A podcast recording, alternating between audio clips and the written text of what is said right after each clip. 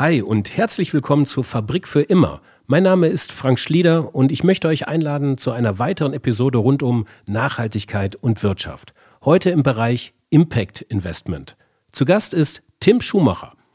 Tim ist nach eigener Aussage Internetunternehmer mit einem Herz für grüne Themen und mit einem Herz für Investments in nachhaltige Geschäftsmodelle. So ist sicherlich der bekannteste Vertreter seiner Investments Ecosia, der Suchmaschine, die Bäume pflanzt und ja, und in den letzten Tagen recht aufmerksamkeitsstark eine neue Kreditkarte angekündigt haben. Aus Holz versteht sich. Und die die Gewinne aus den Zahlungen mit dieser Kreditkarte zurück in weitere Aufforstungsprojekte stecken möchte. In dieser Episode reden wir aber über Impact Investment im Allgemeinen. Was ist das überhaupt und was hat es mit dem Hype auf sich? Und äh, ja, was macht ein Impact Investment aus Investorensicht eigentlich anders im Vergleich zu einem äh, herkömmlichen Investment? Also, hört mal rein in die Episode. Viel Spaß und Sinn in der Fabrik für immer.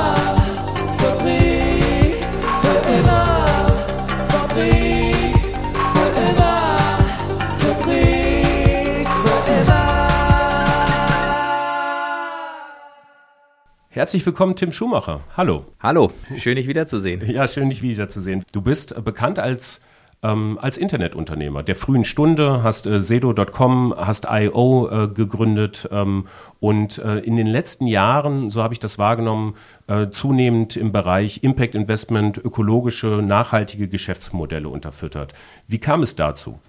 Also zum einen ähm, glaube ich, ist so diese, diese ökologische Sache ist, bei mir in die Wiege gelegt. Äh, ich komme aus Freiburg, äh, das ist ja so eine, so eine Ökostadt, äh, habe mich schon immer für alle möglichen Themen äh, interessiert, Fahrrad und Mülltrennung und Waldsterben und solche Dinge, was eben damals vielleicht in den 80er Jahren die Themen war und habe mir das eigentlich so das ganze Leben behalten. Und als ich dann bei Sedo ausgestiegen war, 2012, habe ich, bin ich auf Ecosia gestoßen. Und ähm, Ecosia war damals, war mein erstes Impact-Investment und war so die perfekte Symbiose eigentlich von dem, was ich kann, nämlich äh, Online-Marketing, äh, Skalierung von Unternehmen, also wirklich die klassische Internetunternehmertum und eben äh, einer, einer sinnvollen Sache, nämlich äh, dem Pflanzen von Bäumen, um dem Klimawandel entgegenzuwirken. Und äh, da bin ich damals eingestiegen und ähm, das hat einfach super Spaß gemacht. Ähm, äh, Christian ist ein ganz, ganz toller Unternehmer. Äh, das Team dort ist unfassbar gut und dadurch hat sich auch irgendwie immer eins zum, zum nächsten entgeben. Und jetzt seit ein paar Jahren mache ich tatsächlich äh, verstärkt Impact Investments. Ich mache immer noch Software-Themen, klassische Online-Marketplace-Themen und so was so mein Brot- und Buttergeschäft ist, aber mache eben mehr und mehr äh, Klimathemen. Mhm. Wie viel, also äh, in deinem Portfolio, ähm, du hast mal gesagt, du hast um die 20 Investments, glaube ich. Ähm, wie viel sind es genau?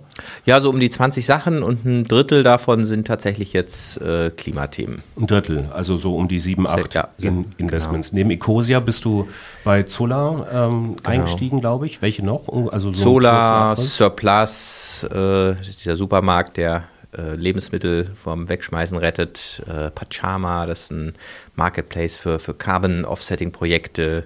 Äh, Carbon Cloud jetzt zum Beispiel aus äh, Schweden. Hm, okay. Ähm, vielleicht nochmal einen Schritt zurück zum Impact Investment als mhm. solches. Ne? Dieser Begriff äh, ist ja in den letzten Monaten bis in den letzten Jahren äh, doch relativ steil gegangen. Also Impact Investment ist gerade hip. Absolut. Äh, und ähm, aber kein, also zumindest fiel es mir am Anfang relativ schwer zu verstehen, was das eigentlich ist. Und vielleicht können wir in so eine kurze Begriffserklärung gehen. Was ist für dich Impact Investment? Ja, also die, die Definition von Impact Investment äh, ist, glaube ich, ähm, dass man investiert. Äh, man möchte also, und das ist die, sicherlich die Abgrenzung zum Spenden, äh, man möchte also mit dem Geld durchaus wieder Geld verdienen. Man möchte es also zumindest zurückbekommen und vielleicht noch einen kleinen Schnaps drauf und dann äh, scheiden sich die Geister, ob man verzichtet auf eine ordentliche Rendite. Also es gibt Leute, die sagen, ja, Impact Investment, da opfert man ein bisschen Rendite ähm, hat dafür aber eben noch einen anderen Impact und gibt aber auch viele andere, die sagen, nee, Impact Investment sagt jetzt nichts darüber, dass man weniger verdienen äh, möchte, sondern man möchte vielleicht wirklich beides, also diese, diese Double Bottom Line.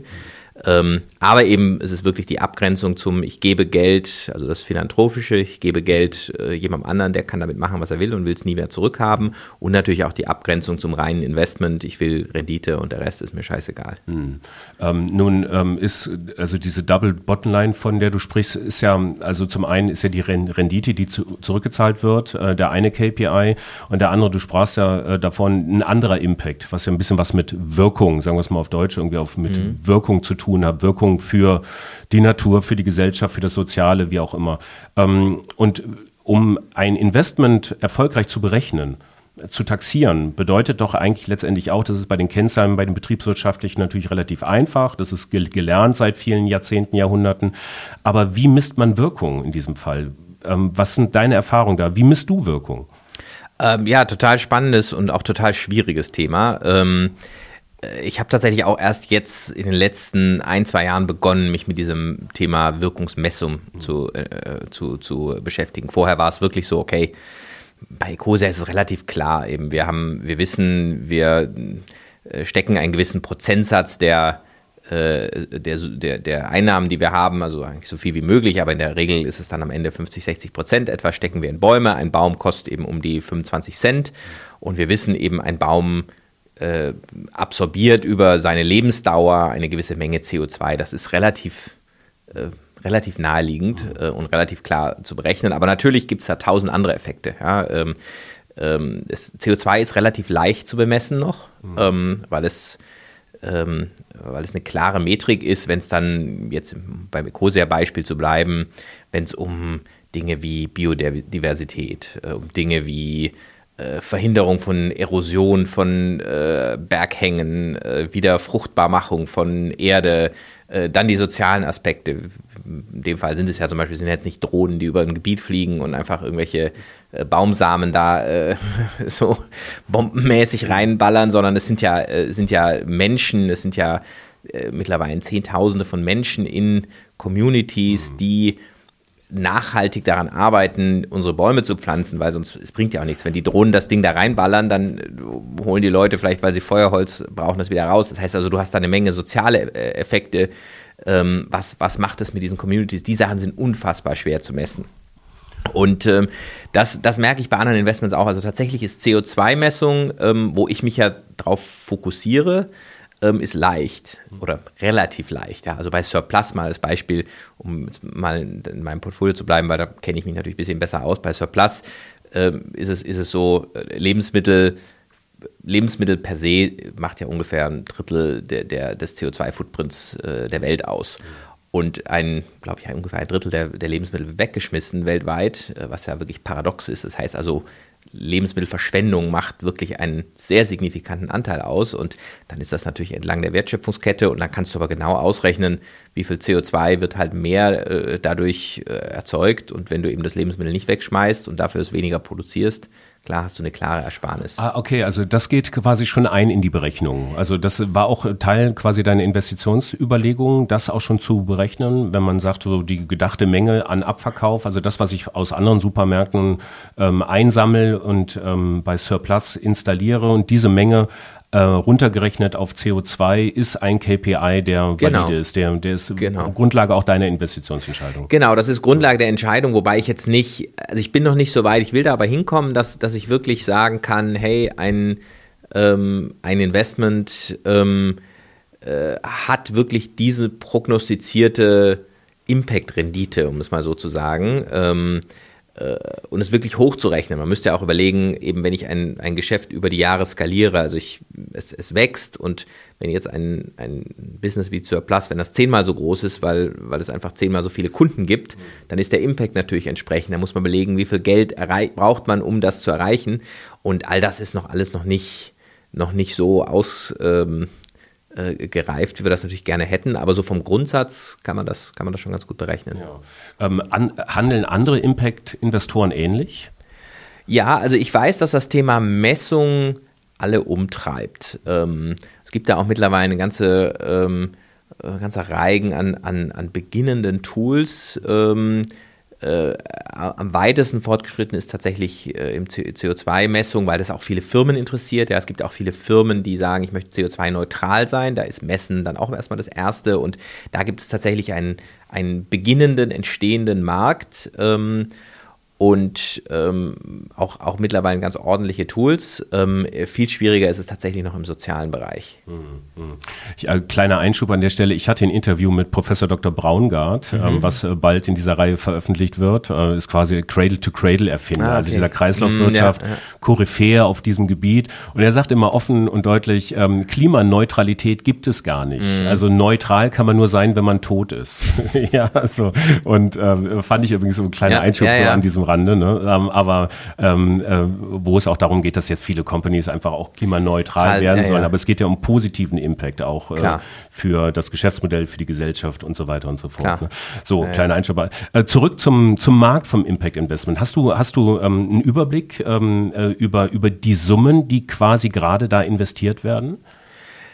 Also ich weiß, dass diese Summen steigen. Ich kann jetzt keine, äh, keine Millionen oder Milliardensummen nennen. Ich habe jetzt irgendwas gelesen, dass gerade Impact äh, Investment hat sich verdreifacht in den letzten drei oder vier Jahren. Also es ist definitiv ein sehr positiver Trend, hm. äh, dass mehr, äh, mehr Investoren, aber auch mehr Privatpersonen das einfach für wichtig achten, auch Institutionen und ähm, da jetzt rein investieren. Ja, also das heißt, ähm, also Leute wie du natürlich als Privatinvestoren, ähm, Institutionen, die ihre Fonds haben wahrscheinlich äh, mhm. äh, oder auch in Fonds einbezahlen und dann natürlich die großen Fondsgesellschaften, die da reinbezahlen. Ja. Ne? Ähm, nun ist ja Impact nicht gleich Impact, kann ja jeder erstmal behaupten, ne? ja. was, was Impact ist. Also hast du da irgendeine Darlegungspflicht, um Impact-Investor zu werden? Muss man das transparent halten? Ja, leider nicht. Also gerade, du hast jetzt die Fonds angesprochen, äh, da ist auch die Definition von Impact ist äh, sehr breit. Ja, um mal ein Beispiel zu geben, da gibt's Fonds, also zum Beispiel gibt's auch ethische Fonds, die sagen, wir sind ethisch. Ähm, äh, da, da bedeutet dann ethisch, dass sie nur nicht in Waffen, äh, Pornografie und Gambling oder sowas investieren. Also ich weiß nicht, wie die genauen Kriterien sind, aber jetzt mal so. Aber das kann zum Beispiel trotzdem noch sein, dass sie in einen Kohlestromanbieter äh, investieren. Also die, die, das ist eine sehr, sehr breiter Reigen da an dem, was, was gemacht wird. Ähm, und äh, ja, von daher wird tatsächlich gerade so in diesem Bankbereich äh, gibt es natürlich auch noch eine Menge Greenwashing. Ähm, das heißt, auch letztendlich, dass man da auch mehr oder weniger klare Begriffskriterien noch entwickeln mhm. muss. Wann ist Impact Impact? Ne, so, äh, also ja. das ist offensichtlich auch noch nicht da. Das ist jetzt so ein vielleicht ein Buzzword erstmal, Klar. auf das man ja, sich dann so stürzt, aber das, auch das gilt es zu, transparent zu unterfüttern, weil du sprichst ja davon, hast ja gerade auch schon gesagt, Greenwashing, das ist ja das immanente mhm. Problem von ökologischem Verhalten, Absolut, ja. nachhaltigem Verhalten, dass, dass, dass dieses Greenwashing immer schnell da ist und dass es diese Bereiche natürlich transparent darzuhalten, nachzuvollziehen und äh, so weiter und so fort, äh, äh, wird wahrscheinlich nötig sein, um das Wort Greenwashing per se schon zu vermeiden. Ne? Ja. Kann ich mir gut vorstellen. Absolut. Also da braucht es wie, wie bei allem, ich meine, man schaut sich mal zum Beispiel sowas wie Biosiegel an. Mhm. Da gibt es ja auch äh, die Frage, wenn du im Supermarkt zu einer Milch greifst, gibt es ja 20 verschiedene Biosiegel und da gibt es ja auch die verschiedensten Formen von, äh, wie muss wirklich der Boden bewirtschaftet sein, wie streng darf man eben keine Medikamente geben, keinen chemischen Dünger und so weiter. Und äh, in, in jedem Bereich gibt es eigentlich diese Abstufungen und man muss sich natürlich als Konsument oder in dem Fall als Investor auch angucken, ähm, was steckt wirklich drin. Ja.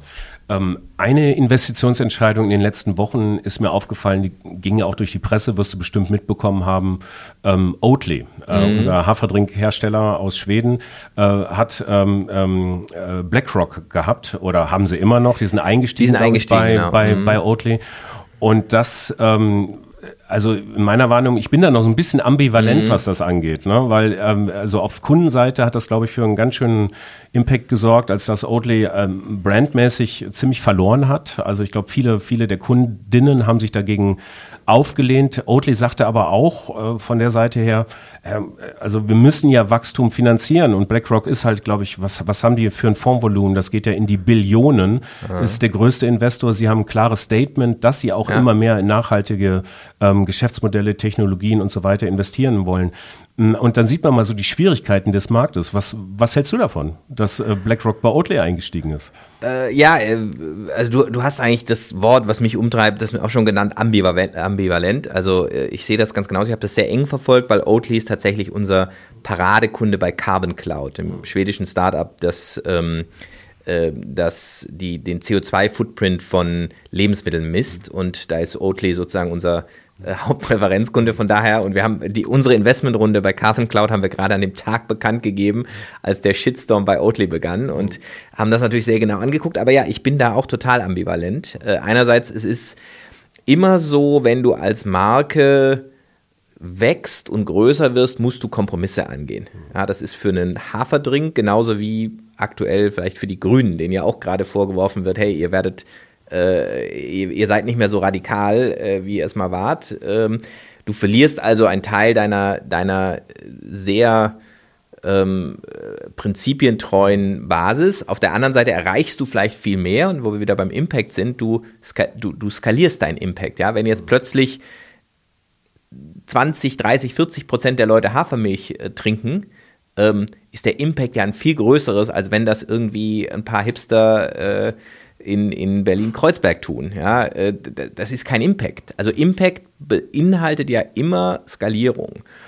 Und von daher musst du eigentlich skalieren und in dem Moment, wo du skalierst, musst du irgendwann aus den Töpfen, aus den Geldtöpfen dich bedienen des normalen sozusagen Kapitalismus. Ähm, auf der anderen Seite musst du immer überlegen, als Unternehmer auch, mit wem du dich ins Bett legst, ähm, weil alle Leute, mit denen du dich umgibst, wird einen Einfluss haben. Also ähm, der ist nicht von heute auf morgen. Ja, natürlich sagt äh, BlackRock, ja klar, wir stehen zu dieser Strategie, aber am Ende des Tages ticken die schon mehr, wir wollen Geld, als äh, jetzt vielleicht die Erstinvestoren äh, und, und, und, und so eine Veränderung kann ein Unternehmen natürlich auch langfristig korrumpieren. Mhm. Ähm, das ist ähm, das ist sicherlich was, was eben nicht von heute auf morgen passieren wird, aber dass das über die Zeit dann doch etwas mehr ein gewöhnliches Unternehmen wird, das ist durch so einen Move auch nicht völlig auszuschließen. Ja. Also wahrscheinlich betriebswirtschaftlich äußerst sinnvoll, um Skalierung auch einfach finanzieren Klar. zu können. Ähm, Marken kommunikationstechnisch äußerst schwierig. Mhm. Ähm, ja, wir werden mal verfolgen, wie das da so weitergeht tatsächlich. Am Schluss werden es ja dann die Zahlen zeigen. Ähm, du sprachst davon, man muss sich als äh, Investor immer schon sehr genau überlegen ähm, oder als Unternehmen sehr genau überlegen, mit welchem äh, Investor man sich so ins Bett legt. Ähm, wie ist das denn umgekehrt? Also ähm, wie überlegst du dir denn, mit welchem, mit welchem Unternehmen du dich ins Bett legst? Ja, ist genauso. Natürlich verändert, äh, man verändert ja seinen Blickwinkel auf die Welt immer mit den Leuten, mit denen man sich auch umgibt. Und ähm, äh, ich merke natürlich auch, dass Leute jetzt zum Beispiel in der Softwarewelt oft ganz anders ticken. Da habe ich auch Unternehmer, denen ist eigentlich Impact äh, und Klima oder sowas wirklich scheißegal. Ähm, äh, sind jetzt vielleicht nicht negativ dagegen, aber die verschwenden da keinen Gedanken dran. Ähm, und natürlich geht das in beide Richtungen. Also natürlich denk, wenn du immer mit Leuten zu tun hast, denen es eigentlich egal ist, dann ähm, äh, besteht auch eher die Gefahr, dass man äh, auch als Investor vielleicht denkt, na, das ist halt normal. Umgekehrt hast du natürlich eben auch als Investor einen positiven Einfluss. Also es gibt eben viele Unternehmen, wo ich dann auch ja, die, die den Impuls zum Beispiel reingebracht habe, eben mal als Staat, lass uns mal klimaneutral werden als Unternehmen. Ja, ähm, und das kann jedes Unternehmen. Jedes Softwareunternehmen äh, kann klimaneutral werden. Das ist sogar für ein Softwareunternehmen relativ leicht. Ja? Also ähm, im Vergleich jetzt zu, wenn du ein produzierendes Unternehmen bist oder so, ähm, kann, kannst du es sehr leicht machen. Und diesen Impuls versuche ich tatsächlich bei vielen meiner Startups auch reinzubringen. Ähm, und hier IO zum Beispiel, da ähm, waren wir mit, Mitgründer am Anfang bei der, bei der Leaders for Climate Action Initiative, die ja Digitalunternehmen klimaneutral macht. Und das ist ein erster guter Schritt. Und du hast jetzt vorher zu Recht gesagt, äh, ganz klimaneutral müsste man tot sein.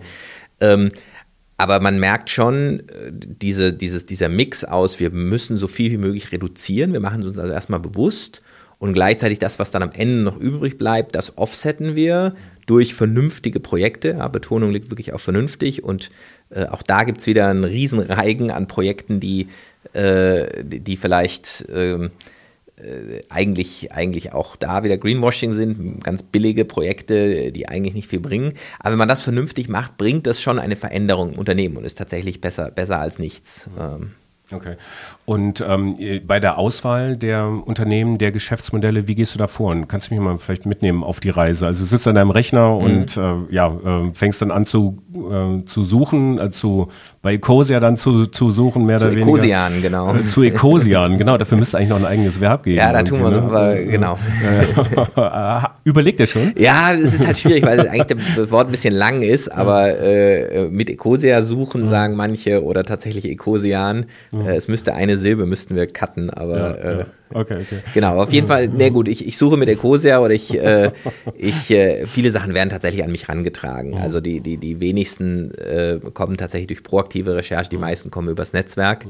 Ähm, ja, ich gucke mir dann schon sehr genau an, ähm, ist das jetzt ein Modell, was, also wo wirklich ein Gründer versucht, auch, auch vom Antrieb her, das ist mir auch sehr wichtig. Also ist das ein Gründer, der, wo ich wirklich das Gefühl habe, dem geht es um ähm, jetzt zum Beispiel Vermeiden von äh, CO2 in irgendeinem, in einer Lieferkette oder in irgendeinem äh, in irgendeiner Weise oder ist das eher was, was der noch so draufsetzt, weil es halt irgendwie gerade schick ist? Mhm. Also ich gebe dir mal ein Beispiel, ich hatte jetzt einen ein Startup, äh, da ich es jetzt nicht gemacht habe, werde ich es jetzt nicht nennen, äh, ähm, da, da ging's, da, da, hat der Gründer, das hat er alles auf ganz grün äh, gemalt und äh, äh, war so, ja, wir sind ein Nachhaltigkeits-Startup. Es geht im Prinzip darum, dass die, dass die äh, Modeindustrie besser prognostizieren kann, ähm, welche Klamotten gekauft werden und welche nicht.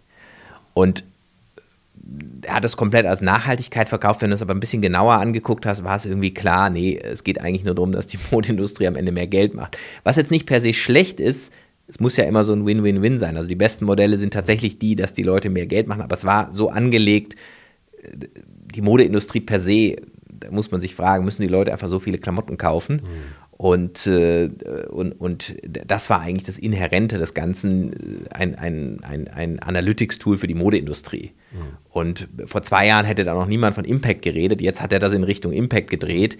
Und man merkte aber von allem, wie er äh, damit umgegangen ist, was er gesagt hat, dass es. Ähm, dass da eigentlich kein großer Impact-Gedanke ist. Mhm. Und äh, das schreckt mich dann eher ab, während wenn ein Gründer wirklich kommt und sagt, er kommt vom Impact her, hat aber vielleicht noch irgendwas anderes, was dem Kunden was bringt, dann ist das natürlich viel besser. Ja, also Wirkung, Impact, Purpose first und dann genau, Finance. Genau. Ist das was ist das was so diese erfolgreichen Impact-GründerInnen von den, naja, wie soll ich sagen, herkömmlichen irgendwie unterscheidet, wenn du so in dein Portfolio schaust? Wie sind die so gestrickt?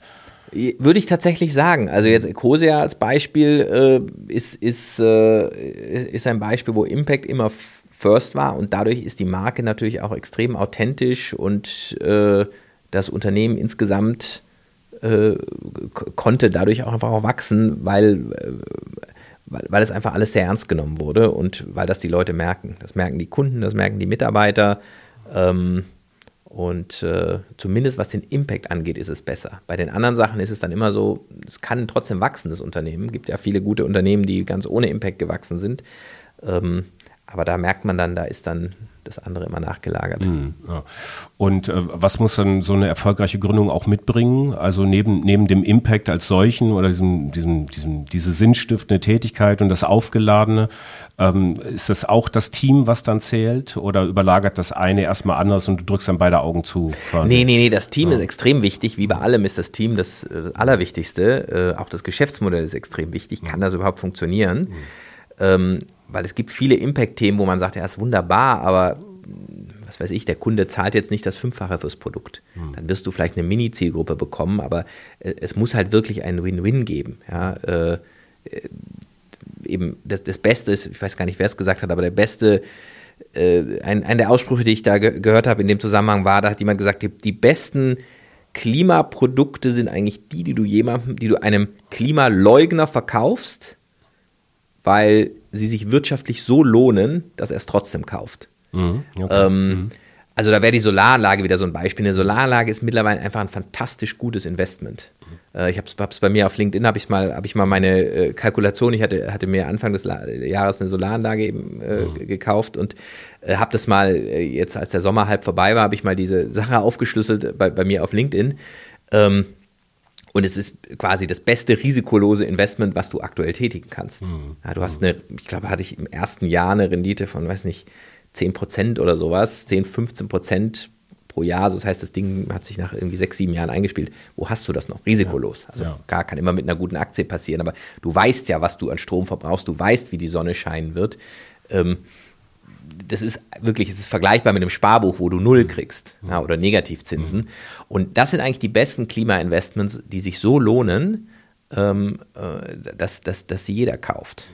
Und äh, aber nochmal zurück, um zu deiner Frage zu kommen, das Team ist natürlich extrem wichtig, äh, wie bei jeder Sache. Äh, am Ende steht und fällt das mit den Menschen, die es machen. Und es kommt ein Aspekt dazu, würde ich sagen, der bei, bei Teams, die Impact machen, die ich für sehr, sehr wichtig halte. Und, ähm, und zwar ist es die Frage, wie sehr wollen sie skalieren? Wie hungrig sind sie wirklich, was ganz Großes zu machen? Das ist für mich das ist für mich die, die, die, die kniffligste Frage, weil was ich damit meine, ist folgendes, ist ähm, bei vielen anderen Startups, da kommen die Gründer und sagen, ja, wir wollen große Unternehmen bauen, weil wir reich werden wollen und ähm, da ist es oft so, dass die unbedingt groß werden wollen. Ähm, und es liegt sozusagen in der Natur der Dinge. Ob sie es dann können, ist die andere Frage. Daran scheitern natürlich die meisten Startups. Bei Impact-Unternehmen sehe ich sehr häufig, dass es Leute sind, die einfach grundgute Menschen sind, die aber eigentlich gerne in ihrer kleinen Community ähm, auch einfach glücklich und zufrieden sind, was wahrscheinlich für die Lebenseinstellung sehr gesund ist und sehr nachhaltig eben ist. Aber es sind nicht Leute, die sagen, ich möchte auf Teufel komm raus quasi das größte, beste und eben am meisten Impact machende Unternehmen aufbauen. Das braucht es aber, um Impact zu machen, weil wenn du eben wenn du einen Laden hast mit irgendwelchen netten Sachen, machst du keinen Impact. Ja, dann ist es nett, dann ist es ein Lifestyle, ist völlig in Ordnung, kann eine gute Lebensentscheidung sein, ist aber nichts, wo du sagst eben wie ein Ecosia oder auch ein Oatly, du veränderst die Welt, du veränderst eine Branche, weil du plötzlich auch andere mitziehst und du veränderst wirklich was äh, auf, einer, auf einer großen Basis. Und das ist für mich die, das Kniffligste bei Impact-Unternehmern herauszufinden, sind das wirklich Leute, die auch richtig groß denken. Mhm.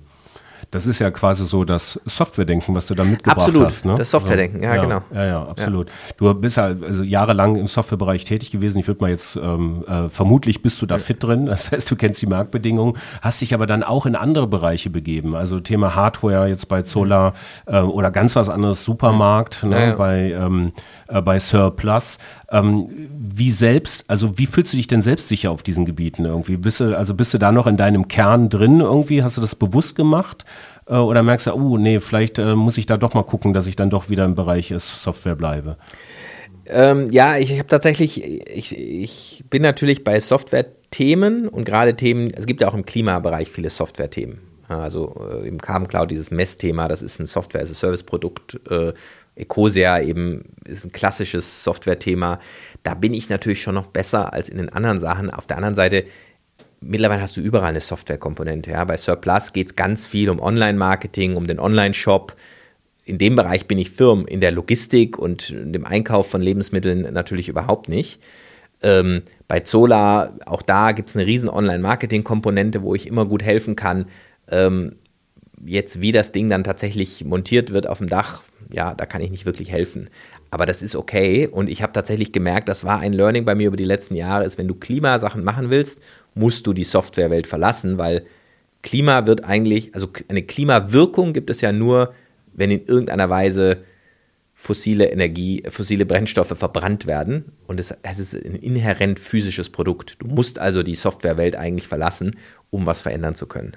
Also das heißt aber auch, dass du im Grunde genommen jetzt auch mehr und mehr im Hardware-Bereich oder im physischen Bereich nach neuen Investments suchst?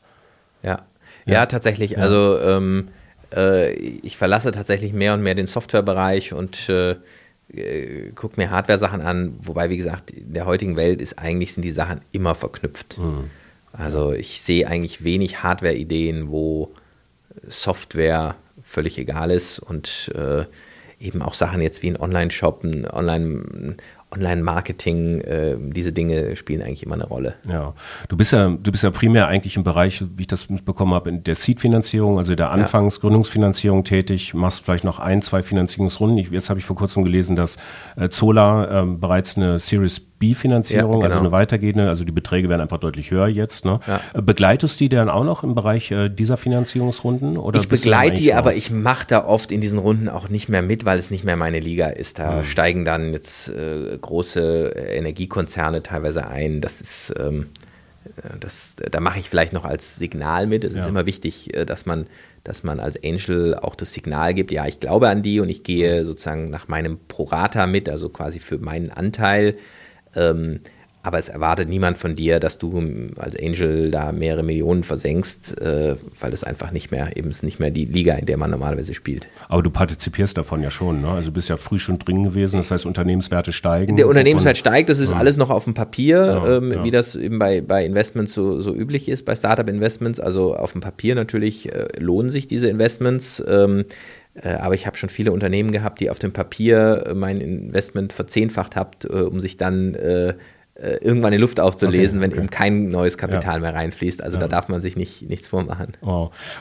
Also in deinem Portfolio nimmst du die quasi die äh, Erträge, die Rendite, die du aus Investments nimmst, äh, aus, aus Impact Investment nimmst, legst du die dann auch in den Impact-Bereich wieder zielgerichtet rein? Ja, ich, ähm, ich trenne das jetzt nicht so genau, weil ich jetzt eh über die letzten Jahre viel mehr in Impact mache. Also ich, ich, ich stecke eher neues Geld in Impact rein. Ähm, ich hatte auch ehrlich gesagt noch kein, keins der Impact Investments, was ich gemacht habe, hat tatsächlich physisch Geld zurückgebracht. Also es ist alles bis jetzt noch auf dem Papier. Äh, sag mal, Ecosia hätte das sicherlich gemacht, aber Ecosia äh, äh, haben wir ja eine Stiftung eingebracht. Also das ist tatsächlich von der Kategorie Impact Investment in die Kategorie Spende gewechselt, weil wir das Gefühl hatten, ähm, das, äh, das ist für das Unternehmen das Beste, um es wirklich groß zu machen, dass es eben kein ähm, äh, dass es kein äh, profitorientiertes Investment ist, sondern wir haben es ja in, in, eine Stiftung sozusagen Verantwortungseigentum, also ein Unternehmen der, des Verantwortungseigentums äh, überführt, äh, aber damit sozusagen was, was die Rendite angeht, äh, entwertet. Ja, ähm, auch, auch das, das Verantwortungs, ihr wart da, glaube ich, mit Ecosia einer der Vorreiter. Ja. Das geisterte jetzt ja in den letzten Tagen auch nochmal durch eine Ja, war ein großer Artikel gerade im Handelsblatt, genau, äh, genau. Äh, Titelblatt vom Handelsblatt, glaube ich, vorgestern oder so. Ja, ja genau, absolut. Und äh, ich bin gespannt, wie das weitergeht. Und ich glaube, das lohnt sich da auch nochmal separat drüber zu, sprechen, äh, zu, zu sprechen, weil das eine sehr, ähm, also eine sehr wichtige, aber auch eine sehr fundamentale Entscheidung ist. Die Gründung quasi quasi oder die Installierung einer, einer weiteren Rechtsform ja. in Deutschland, die es so bisher noch nicht gab, nämlich des Verantwortungseigentums, der, der, der Verantwortungseigentums GmbH, glaube ich, mhm. so heißt das dann. Ne? Hm, können wir nochmal drüber reden. Also wir haben jetzt heute ganz viel über, über Impact, über Investment schon gehört, über, über, über dein Why, über dein How, dein What sozusagen. Und äh, wir haben auch schon gemerkt, dass, ähm, dass durchaus damit auch Geld verdient werden darf, mhm. ähm, was per se erstmal nicht schlecht ist, ähm, dass es aber auch Schwierigkeiten gibt. Wirkungsmessungen, äh, mhm. wie, wie bilanziert man externe Effekte und ja. so weiter und so fort. Ich glaube, dass es sich lohnt, dass da nochmal tiefer einzusteigen, sicherlich nicht im Rahmen dieser Episode. Wir haben im Vorgespräch ähm, schon ein bisschen darüber gesprochen, dass wir gemeinsam äh, schauen, welche Möglichkeiten gibt es im Bereich der Finanzierung, welche Leute im Bereich Finance sind da auch wegweisend in Deutschland. Und du hast dich dazu bereit erklärt, auch regelmäßiger Gast dieser Podcast-Reihe zu werden, der Fabrik für immer. Und ähm, ja, ich freue mich drauf. Ja, total gerne. Ich freue mich auch drauf. Dann lasst euch überraschen. In den nächsten Wochen gibt es die nächste Episode. Wir sind gerade dran, spannende GesprächspartnerInnen zu suchen. Und äh, auf geht's. Vielen Dank, Tim, äh, für die Insights und äh, einen schönen Tag. Danke dir. Bis dann. Ja, das war der Fabrik für immer Finance-Kanal mit Tim Schumacher und mir, Frank Schlieder. Ein Wort in eigener Sache, der Fabrik für immer Podcast erscheint zweimal in der Woche, jeden Donnerstag und jeden Sonntag. Hört mal rein in die anderen Episoden. Wir würden uns freuen, wenn ihr uns treu bleibt und äh, für Anregungen, Anmerkungen, Anfragen schreibt uns gerne eine Mail an info@fabrikfürimmer.com. Ist auch in den Shownotes verlinkt. Ansonsten wünsche ich euch einen schönen Tag und viel Spaß und Sinn weiterhin mit der Fabrik.